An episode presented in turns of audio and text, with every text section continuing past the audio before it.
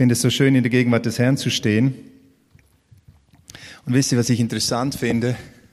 Wenn man dann einen Gottesdienst hat, an dem man predigt und der Aufruf der Predigt erfolgt schon vor der Predigt. Das zeigt mir, Gott setzt Akzente, die er nur setzen kann. Gott zu dienen ist nicht etwas, was anstrengend ist, sondern im Grunde genommen ist es einfach mit dem Geist Gottes unterwegs zu sein und zu sehen, wie Gott die Akzente setzt und ausgerichtet zu sein auf das, was er für Impulse setzt und um dem Raum zu geben, was Gott tun will. Und das ist so spannend. Vater, im Namen Jesu danke ich dir, dass du hier gegenwärtig bist und dass du wirkst unter uns. Ich preise dich, Herr, dass du der Herr bist, der sich nicht ändert.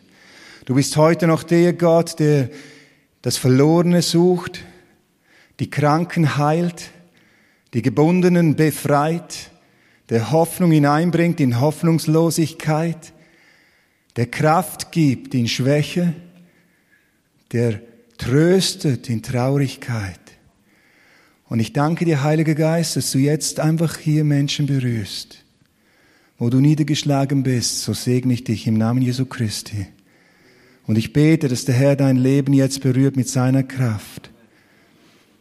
Halleluja. Wo Gebundenheit dein Leben bestimmt, so spreche ich Freiheit im Namen Jesu in dein Leben hinein. Ich danke dir, Herr, dass du der Herr bist, der auch die Kranken berührt unter uns. Wir segnen dich im Namen Jesu. Herr, wir bitten, heile die Kranken in unserer Mitte. Durchströme jetzt Menschen, die krank sind, körperlich oder seelisch leiden, durchströme sie mit deiner heilenden Kraft.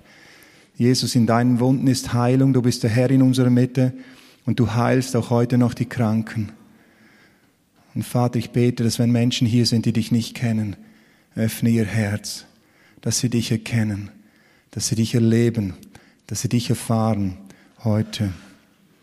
So gib Gnade auch in der Verkündigung deines Wortes. Amen. Ehre sei Gott. Die Gemeinde Jesu hat einen zweifachen Auftrag. Der eine Auftrag ist gegen innen gerichtet. Wir haben einen Auftrag als Glieder am Leib aneinander. Jeder von uns, jeder, der Jesus in seinem Leben hat, hat eine Bestimmung auf seinem Leben. Gott will dich gebrauchen zum Segen. Ob du jung bist oder alt bist oder mittendrin, Gott will dich gebrauchen zum Segen. Denn Gott hat dir Gaben gegeben, die du einbringen kannst und mit denen Gott dich gebrauchen will, um Gemeinde aufzubauen, wo wir einander dienen mit dem, was Gott uns gegeben hat. Das ist der Auftrag gegen innen. Dann aber hat die Gemeinde auch einen Auftrag gegen außen und das ist der Dienst an einer verlorenen Welt. Der Dienst an Menschen, die in unserem Umfeld sind, die nicht zur Gemeinde Jesu Christi gehören, die noch nicht das Leben in Gott erlebt und erfahren haben. Wir haben einen Auftrag gegen außen. Die Gemeinde ist nie Selbstzweck.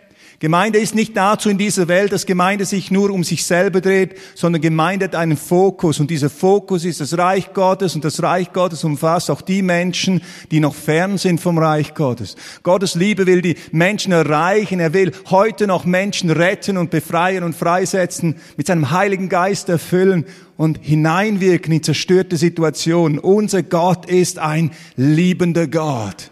Unser Gott ist ein rettender Gott der herausreißt aus hoffnungslosen Situationen, der Gefängnistüren öffnet und in Freiheit hineinführt. Das ist unser Gott. Und dieser Auftrag ist uns gegeben, eine Welt, die Jesus Christus nicht kennt, eine Welt, die Gott nicht kennt, zu dienen.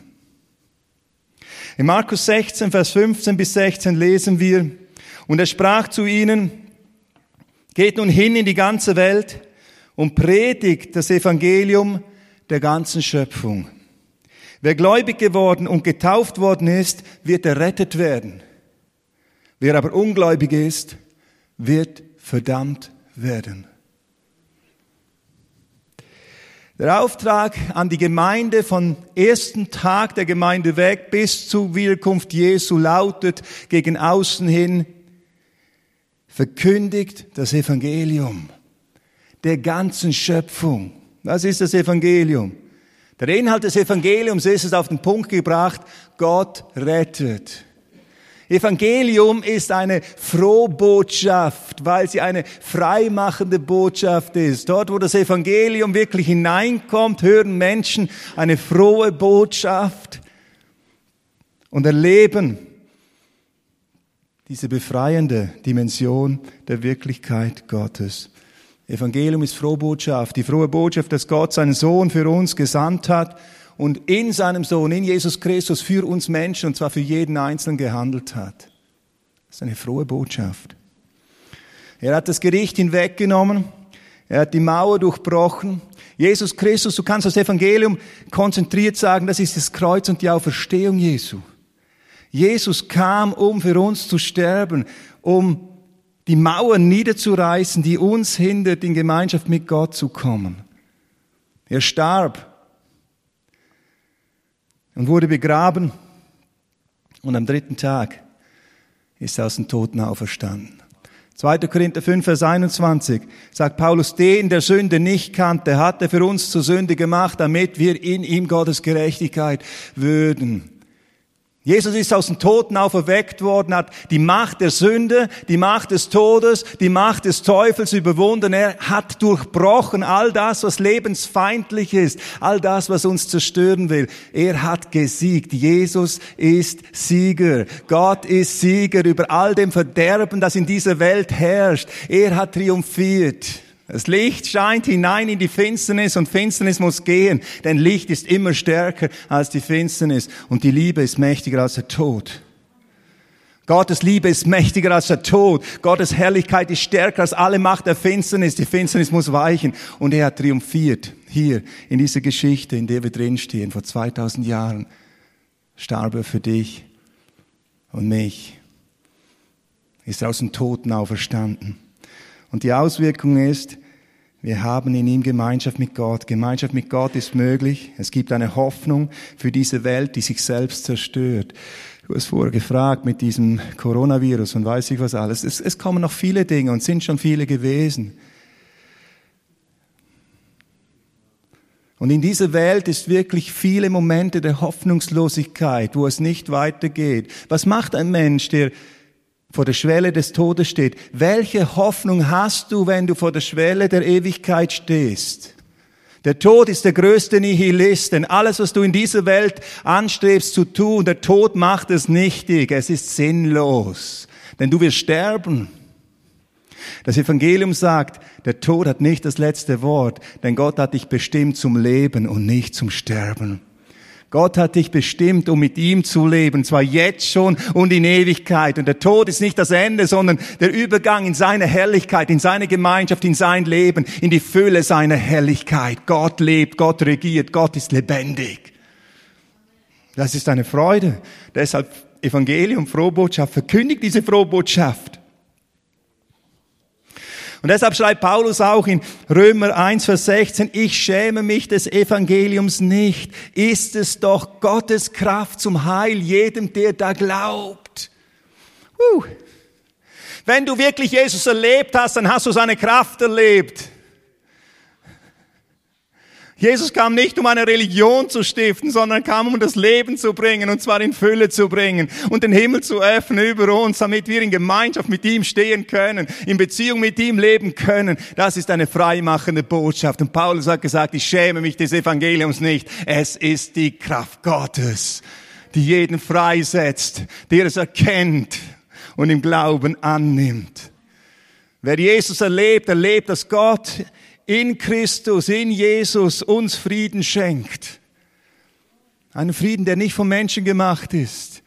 Einen Frieden, den Gott gestiftet hat. Einen Frieden, den er am Kreuz gestiftet hat für uns. Den Frieden mit ihm. Wer Jesus Christus erlebt, kommt in die Freiheit hinein. Ketten müssen gesprengt werden. Weißt du, viele Menschen, auch heute sind Menschen hier, die sind in inneren Gefängnissen.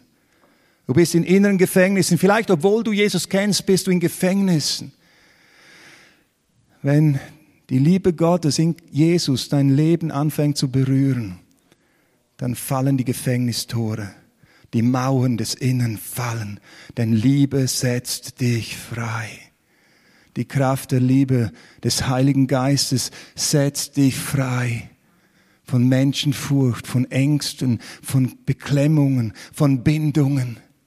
Die Liebe Gottes setzt dich frei, an anderen Quellen suchen zu müssen, an Quellen, die dich nur vergiften. Wie viele Menschen suchen nach Erfüllung und finden es nicht? Wie viele Menschen suchen nach Liebe und finden sie nicht? Wer dem lebendigen Gott begegnet, begegnet der freimachenden Liebe Gottes, Freiheit, Wiederherstellung.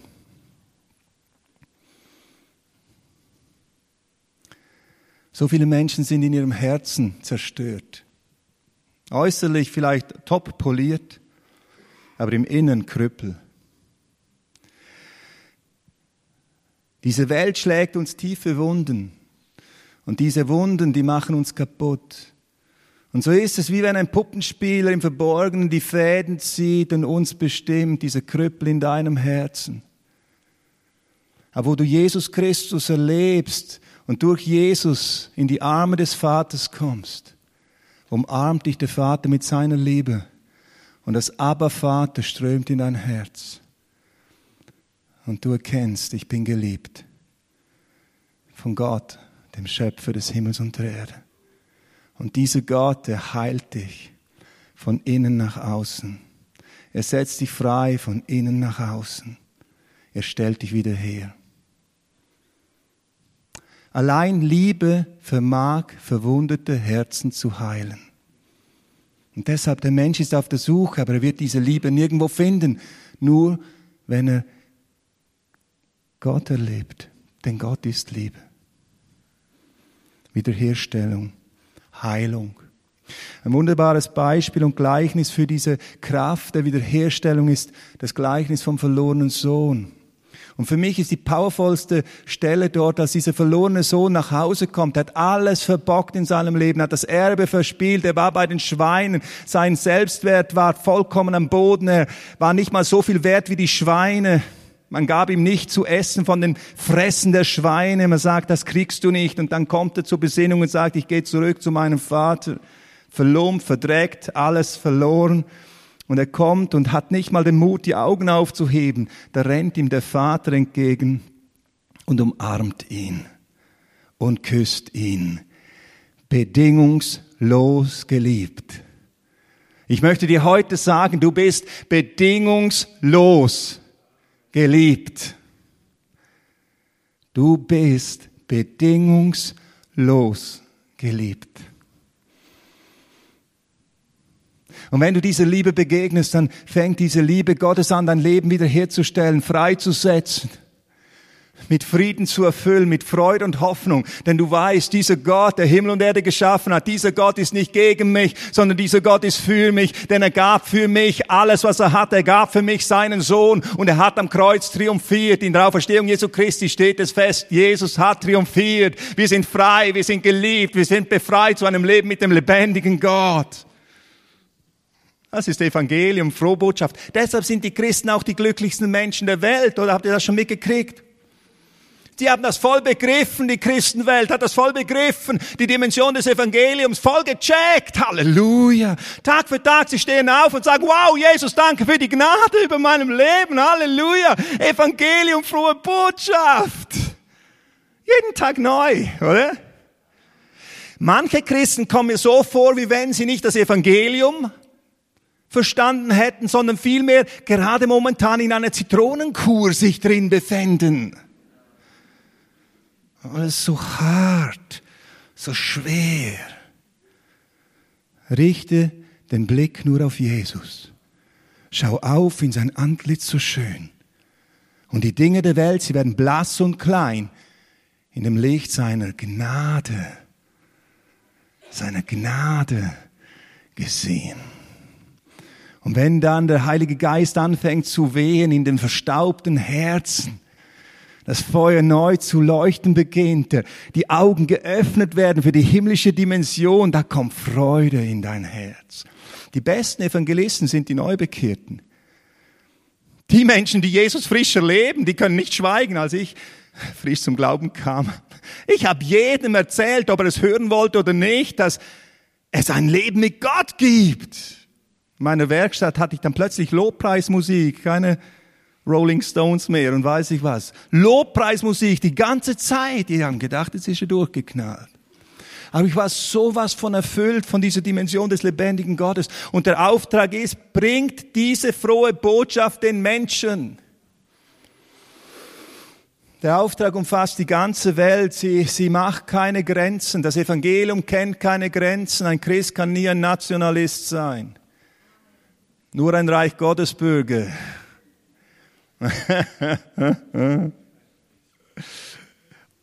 naja.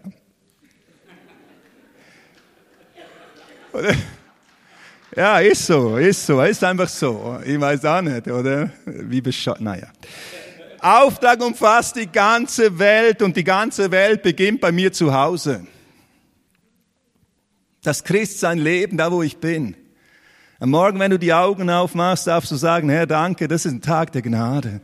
Und diese Gnade, die fließt in mein Leben, überfließende Gnade in mein Leben. Und wenn dein Leben anfängt überzufließen, dann wird alles rund um dich herum nass.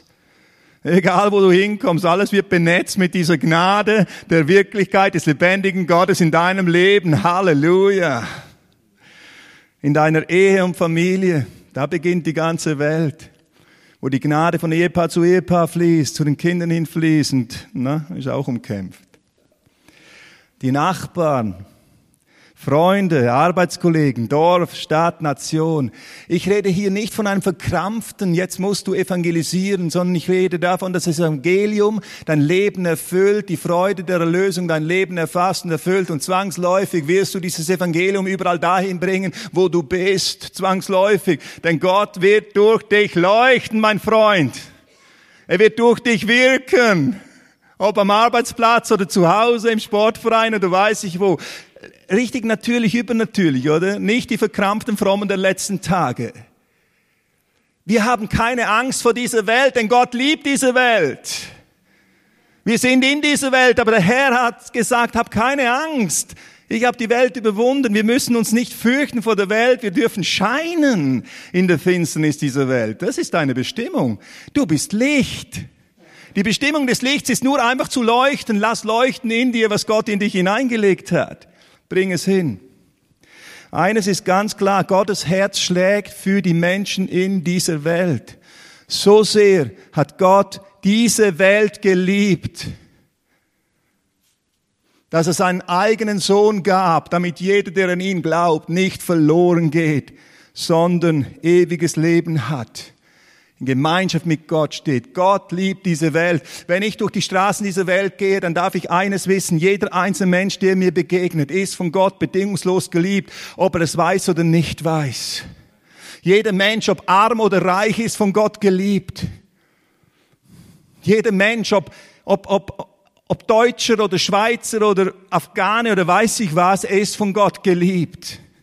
Er ist von Gott geliebt denn Gott ist Liebe. Gottes Liebe macht keine Grenzen bei arm oder reich. Gott macht keine Grenzen bei den ethnischen Schranken. Gott ist der Gott, der bedingungslos liebt. Und Jesus starb für alle. In Matthäus 9, Vers 35 lesen wir, und Jesus zog umher durch alle Städte und Dörfer und lehrte in ihren Synagogen und predigte das Evangelium des Reiches und heilte jede Krankheit und jedes Gebrechen. Als er aber die Volksmengen sah, wurde er innerlich bewegt über sie, weil sie erschöpft und verschmachtet waren wie Schafe, die keinen Hirten haben. Dann spricht er zu seinen Jüngern, die Ernte zwar ist groß, die Arbeiter aber sind wenige. Bittet nun den Herrn der Ernte, dass er Arbeiter aussende in seine Ernte. Jesus ging umher und predigte die Botschaft vom Reich Gottes und Dimensionen des Reiches wurden sichtbar. Menschen wurden befreit, geheilt. Er hat der Tischgemeinschaft mit den ausgestoßenen Sünden. Er gab den Menschen ihre Würde zurück. Die Frau, die in den Tempel gebracht worden ist und man gesagt hat, sie hat Ehebruch begangen. Was soll mit ihr geschehen? Und Jesus kniete sich nieder und schrieb in den Sand und er sagte, blickte auf zu diesen Frommen und sagte, wer von euch ohne Sünde ist, der werfe den ersten Stein. Und da stand diese Frau und da standen die religiösen Frommen rundum und nacheinander verließen alle den Raum. Und am Schluss stand nur noch Jesus und die Frau da. Und Jesus schaute sie an und er sagt zu ihr, auch ich verurteile dich nicht. Und was diese Frau da erlebt hat, was sie erlebt hat, war das erste Mal die Reinheit der Liebe Gottes. Jesus ist für mich ein Mensch gewesen, der durchglüht war von dieser Liebe der Gegenwart des lebendigen Gottes. Und diese Frau hat diesen Blick ausgehalten. Es ist der Blick der Reinheit der Liebe. Und dann sagt Jesus, geh hin und sündige nicht mehr. Und in ihrem Herzen ist etwas gebrochen. Sie musste nicht mehr Wege gehen, die wegführen von der Liebe. Sie hat erkannt, was Liebe ist in Jesus. Wer mich sieht, sieht den Vater. So sehr hat Gott die Welt geliebt. Jesus sah die Menschen. Das ist oft schon unser Problem. Wir sehen die Menschen nicht mehr. Denn ein Herz, das sich nur noch um sich selber dreht, hat keinen Blick mehr nach außen. Aber ein Herz, das erfüllt ist mit der Liebe Gottes, sieht die Menschen und hier kommt eine Form des Leidens ins Leben hinein, das ein Leiden ist, das Gottes Leiden ist. Denn Jesus sah die Menschen, der wurde innerlich bewegt. Diese Menschen waren ihm nicht gleichgültig. Und ich sage euch eines, überall im Staub der Welt, das ist nicht richtig. Mitten im Staub der Welt ist unser Gott. Und er sieht die Verlorenen, er sieht die Geschlagenen, er sieht die Gebundenen, er sieht die Menschen, die nichts von ihm wissen. Und unser Gott leidet, denn er ist Liebe. Und Liebe ist nie beteilungslos. Er hat Mitleid mit den gebrochenen, kaputten Familien und Ehen, mit den Menschen, deren Träume total zerbrochen sind, mit den Gestrandeten und denen, die am Rande stehen, mit den Menschen, die auf der Flucht sind, mit den Menschen, die in Flüchtlingscamps dahin vegetieren, mit den Frauen, die vergewaltigt werden, mit den Menschen, die dahingeschlachtet werden. Gott sieht. Gott sieht und leidet. Er ist nicht unbeteiligt. Er ist mittendrin. Und hier sehen wir Jesus auf Erden. Er sieht die Menschen. Daraus wird deutlich, die Liebe ist die einzige Motivation zum Dienst in der Gemeinde und zum Dienst an einer verlorenen Welt. Die Menschen da draußen sind keine Bekehrungsobjekte. Die Menschen da draußen sind geliebte Geschöpfe Gottes, die Gott sucht. Und diesen Herzschlag müssen wir als Gemeinde kriegen. Diesen Herzschlag müssen wir kriegen. Wir dürfen die Gemeinde nicht treiben, wir müssen evangelisieren, sondern wir müssen näher hin zum Herzen Gottes. Diese Liebe Gottes muss in uns pulsieren, wieder neu. Jesus sagt zu seinen Jüngern nach seiner Auferstehung, Johannes 20, Vers 21, wie mich der Vater in die Welt gesandt hat, so sende ich euch. Genauso will Jesus dich und mich senden in unserer Zeit, in dieser Welt. Als Gemeinde, als Christen sind wir gerufen zur Erntearbeit. Ein Dienst an den Verlorenen. Und dieser Auftrag hat in unserer Zeit eine große Dringlichkeit. Denn es geht um Leben oder Tod. Es geht um Errettung oder Verdammnis. Es geht um Himmel oder Hölle. Es geht um ein Leben in Gemeinschaft mit Gott oder um ein Leben in Ferne von Gott. Jesus sagt, geht hin und verkündigt das Evangelium der ganzen Schöpfung. Wer glaubt und getauft worden ist, wird errettet werden. Glaube bedeutet, das Leben Gott anzuvertrauen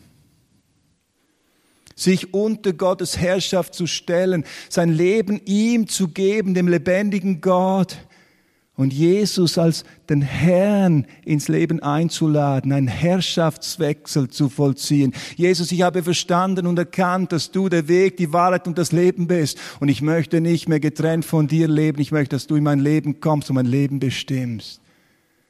Ich gebe dir die Herrschaft dein Reich komme, dein Wille geschehe, dein Name soll verherrlicht werden in meinem Leben. Regiere du. Vergib mir meine Schuld und gib mir das ewige Leben. Und dann kommt er. Wisst ihr, Liebe zwingt niemanden. Gott ruft, der Teufel zwingt. Gott befreit zur Antwort, der Teufel bindet und macht uns unfrei. Glaube bedeutet, dem Herrn sein Leben anzuvertrauen. Wer glaubt, wird errettet werden. Rettung bedeutet ewiges Leben, bedeutet Gemeinschaft mit Gott, bedeutet versöhnt zu sein mit Gott, bedeutet Frieden mit Gott zu haben. Es ist die Gemeinschaft mit dem lebendigen Gott jetzt schon. Das ist nicht nur ein Glaubenssatz, sondern es ist eine Lebenswirklichkeit. Bei mir hat sich eine Lebenswende vollzogen, als ich Jesus Christus in mein Leben aufgenommen habe. Dieser Mann, von dem ich vorher erzählt habe, hat mir sein Lebenszeugnis berichtet und hat gesagt, du kannst in der Bibel lesen, lies im Neuen Testament und du wirst erkennen, wer Jesus ist. Und so habe ich angefangen, im Neuen Testament zu lesen, habe mit Gott geredet, habe gesagt, Gott, wenn es dich wirklich gibt, dann ist das absolute Knaller, was mir der da erzählt hat, dann will ich das echt auch erleben. Stell dir mal vor, der Gott, der Himmel und Erde geschaffen hat, mit dem kannst du Gemeinschaft haben. Und etwa nach drei Monaten Lesen des Neuen Testamentes habe ich erkannt, wer Jesus ist. Ich habe Begegnungen gemacht mit dem lebendigen Gott. Plötzlich wurde mein Herz erfüllt mit Frieden, den ich nicht kannte. Ich war immer so ein Getriebener auf der Suche und plötzlich wurde ich erfüllt mit Frieden. Gott ist real, Gott ist lebendig. Und als ich zum Glauben kam an Jesus Christus, da habe ich diese Gegenwart Gottes erfahren in meinem Leben, machtvoll. Ich weiß noch einmal, da lag ich im Bett und habe Musik gehört, Keith Green. Ich war ganz entspannt, kam von einer Gebetszeit mit dem Freund zurück und dann lag ich im Bett und habe Musik gehört und plötzlich kam die Herrlichkeit des Herrn über mich. In Wellen. Strom um Strom, die Herrlichkeit seiner Liebe durchströmte mich, durchströmte mich, durchströmte mich. Gott ist lebendig und ich konnte nur noch sagen, ich liebe dich, oh Gott, ich liebe dich, ich liebe dich so sehr. Gott ist real, er ist erfahrbar, das ist ewiges Leben, Gemeinschaft mit dem lebendigen Gott. Ge, ge, berührt zu werden von seiner Nähe. Wer glaubt, empfängt dieses ewige Leben. Doch glauben können die Menschen nur, wenn sie die Botschaft vom Evangelium hören. Römer 10. Vers 17. Der Glaube kommt aus dem Gehörten, das Gehörte aber aus dem Wort Jesu Christi. Epheser 1, Vers 13, als ihr das Wort der Wahrheit, das Evangelium eures Heils gehört habt, ungläubig geworden seid, seid ihr versiegelt worden. Die Menschen müssen hören. Und wie hören sie? Durch die Gemeinde, durch dich und mich, von diesem lebendigen Gott, durch Wort und Tat. Auch unsere Taten sind verkündigtes Evangelium. Taten der Liebe, bedingungslose Liebe erfüllt unser Herz und wir dürfen dienen in der Liebe. Die Liebe Christi treibt mich und Menschen erfahren Liebe durch uns. Und die Botschaft von Jesus, der Hoffnung gibt, der Hoffnung gibt. Und diese Welt braucht Botschafter, die erfüllt sind von der Liebe Gottes in der Kraft des Heiligen Geistes die bereit sind, Evangelium zu leben und Evangelium zu verkündigen. Sie müssen es hören. Wer aber ungläubig ist, sagt Jesus hier, der wird verdammt werden. Nicht wer nicht getauft ist. Die Taufe rettet nicht. Die Taufe rettet nicht. Der persönliche Glaube an Jesus Christus rettet. Und wer vor Jesus steht und das Evangelium hört und erkennt, wer er ist, der ist herausgerufen zur Antwort. Willst du in diese Liebesbeziehung eintreten oder willst du weiter in deine eigenen Wege gehen?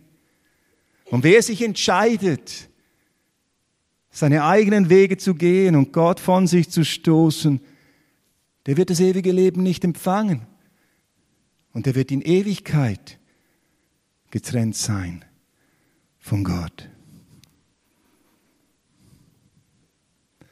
Ewiges Getrenntsein von Gott. Römer 6, Vers 23. Der Sünde Lohn, das, was die Trennung von Gott am Ende auszahlt, ist der Tod. Und Tod bedeutet Trennung vom Leben und das Leben ist Gott.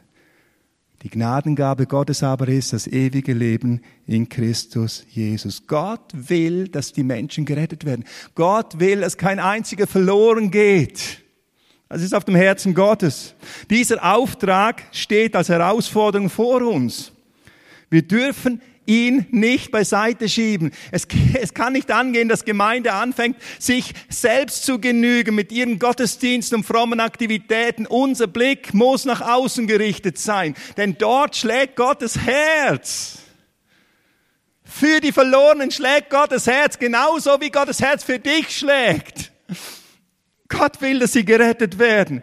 Ich mag mich überfordert fühlen. Ich mag mich von Angst gelähmt fühlen. Ich mag mich unfähig fühlen. Der Auftrag bleibt. Hier ist ganz wichtig zu sehen. Nicht du rettest die Menschen, sondern der Herr rettet Menschen durch dich. Nun, was soll ich tun? Das Erste, lass zu, dass die Liebe Gottes für die Menschen dein Herz neu berührt.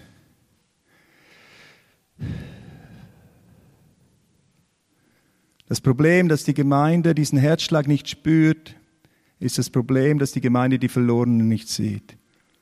Damit beginnt es. Öffne dein Herz einfach neu für die Liebe Gottes.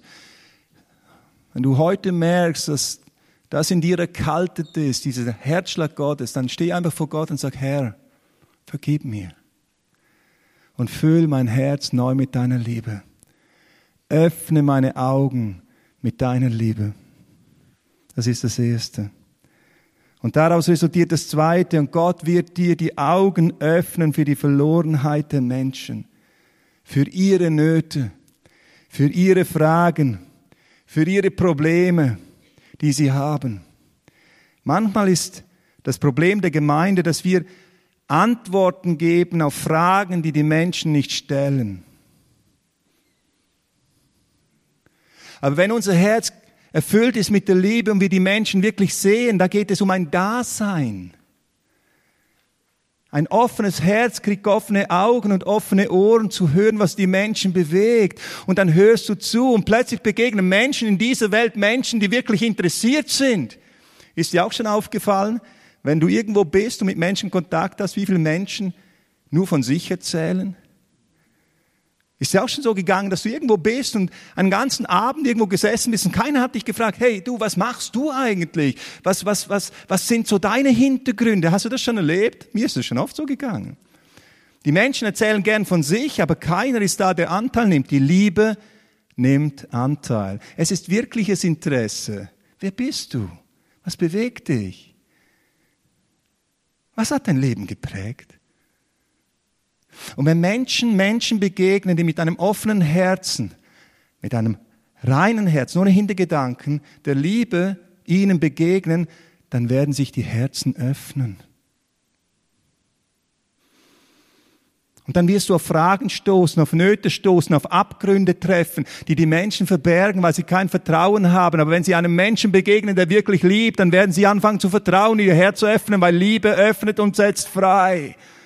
Und dann kannst du auf, An auf Fragen antworten, die die Menschen wirklich stellen. Und du wirst zu jemandem, der frohe Botschaft bringt, mitten hinein in eine Welt, die sie nicht hat. Menschen stehen oft an, der, an, an Grenzsituationen und wissen nicht weiter. Und wenn da Christen sind, die mit der Hoffnung des ewigen Lebens, mit der Hoffnung des lebendigen Gottes hineinsprechen, da fallen die Mauern. Und das ist das Dritte. Das Erste ist, empfange neu die Liebe Gottes für dein Herz. Daraus resultiert, dass Gott dein Herz neu öffnen kann, die Augen öffnen kann für die Verlorenheit der Menschen, für ihre Fragen, für Nöte und Probleme. Und das Dritte ist, was daraus resultiert, sei bereit, dich von Gott gebrauchen zu lassen. Sei einfach bereit, dich von Gott gebrauchen zu lassen stehst vor dem Herrn und du sagst, Herr, wirke durch mich. Gott will uns alle für seine Ernte gebrauchen lassen. Und im Grunde genommen sind wir alle unfähig dazu. Uns muss aber bewusst sein, Gott befähigt uns, er will uns gebrauchen und er will uns ausrüsten. Die Frage ist, bin ich bereit, mich von Gott gebrauchen zu lassen. Die Frage ist, bist du bereit, dich von Gott gebrauchen zu lassen? Vor dem Herrn zu stehen, zu sagen, Herr, hier bin ich. Sende mich. Sende mich. Vater, im Namen Jesu danke ich dir, Herr, dass du ein redender Gott bist und ein Gott bist, der unter uns wirkt. Herr, und ich sehne mich so sehr nach mehr von dem, was du tust. Herr, und ich danke dir für diesen heutigen Morgen. Vater, ich bete, dass du unsere Augen öffnest für deine Liebe, unsere Herzen erfüllst mit deiner Liebe ganz neu. Herr, dass du unsere Augen öffnest für die Menschen in unserem Umfeld, dass wir sie sehen lernen, aus der Liebe heraus sehen lernen, ihre Fragen hören, ihre Nöte sehen. Oh Gott, dass wir Menschen sind, die hineinsprechen können mit prophetischer Klarheit, mit Hoffnung vom Evangelium her, mit der Perspektive des lebendigen Gottes in unserem Leben, oh Gott. Herr, fülle uns mit deinem Geist, Herr, dass wir kühn werden, oh Gott, und Schritte tun, Herr, über unsere Grenzen hinaus, mit dir aus dem Boot steigen, um auf dem Wasser zu laufen, um deine Herrlichkeit zu sehen, oh Gott. Herr, sprenge du die Grenzen unserer Ängste, oh Gott, und die Grenzen unseres Egoismus, oh Gott, und mach uns frei, Vater, für deine grenzenlose Liebe. Herr, wir danken dir, ich danke dir für das, was du tust, Herr, an uns. Herr, tu ein Wunder der Erneuerung immer wieder neu in unserem Leben. Und Herr, schenke in uns diese Bereitschaft, vor dir zu stehen und zu sagen, Herr, hier bin ich, sende mich.